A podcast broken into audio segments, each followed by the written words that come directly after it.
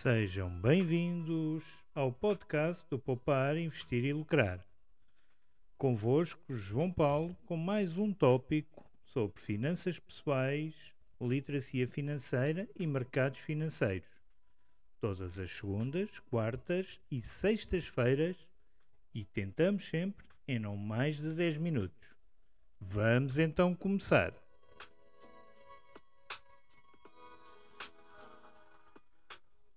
O tópico de hoje é algo que eu considero extremamente interessante.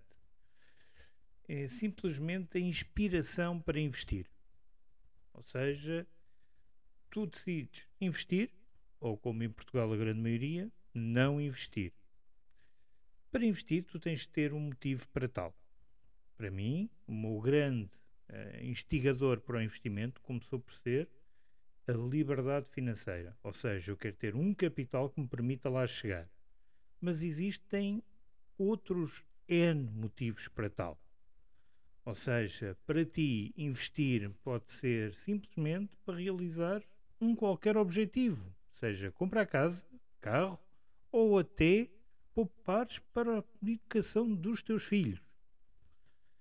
E existe simplesmente quem invista só para a sua reforma. E eu, quando eu falo aqui investir, não estou a falar simplesmente no depósito a prazo ou no PPR, para que não haja dúvidas. Mas tu também podes investir para comprar um telemóvel ou simplesmente uma viagem. Tens é que ter um propósito para investir. Pois só assim sabes o capital necessário para que te atinjas esse propósito. E vou-te dar só um pormenor, caso não saibas, para começares a investir basta um euro.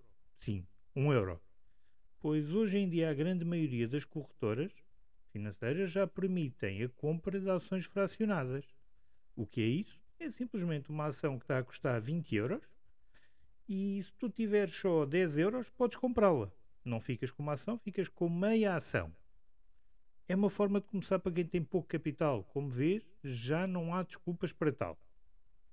Mas voltando ao foco essencial, o objetivo para o investimento é extremamente importante, pois só assim vais ajustar os produtos de investimento à tua carteira.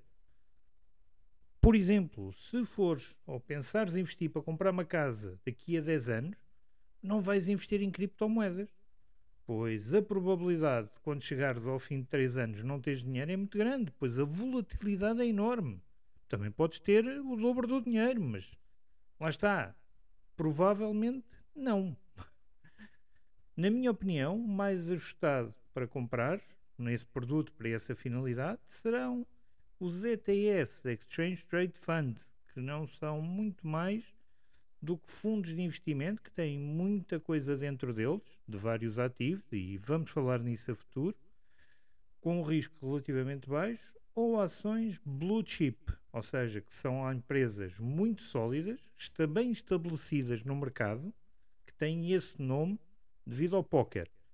Pois se não jogas póquer, ficas a saber que as fichas azuis são as mais valiosas e têm menos risco. Portanto, daí essa comparação. Portanto, são empresas que têm muito pouco risco e que variam um pouco no preço. Um grande exemplo, Coca-Cola. Mas agora vamos falar naqueles que não investem. E por aquilo que eu tenho visto e tenho sabido, a grande maioria das pessoas não faz por puro desconhecimento. Ou seja, não conhece o que são os mercados financeiros.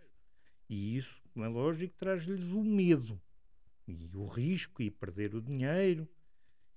E não sabem o que fazer. E como não sabem o que fazer, não avançam. Eu não critico isso, mas se calhar, se não tiveres o conhecimento para isso, deverás buscá-lo antes de começares a investir. E se tiveres essa vontade, procura conhecimento. E eu já vou tendo algum aqui no canal e no podcast e no blog. Procura, informa-te.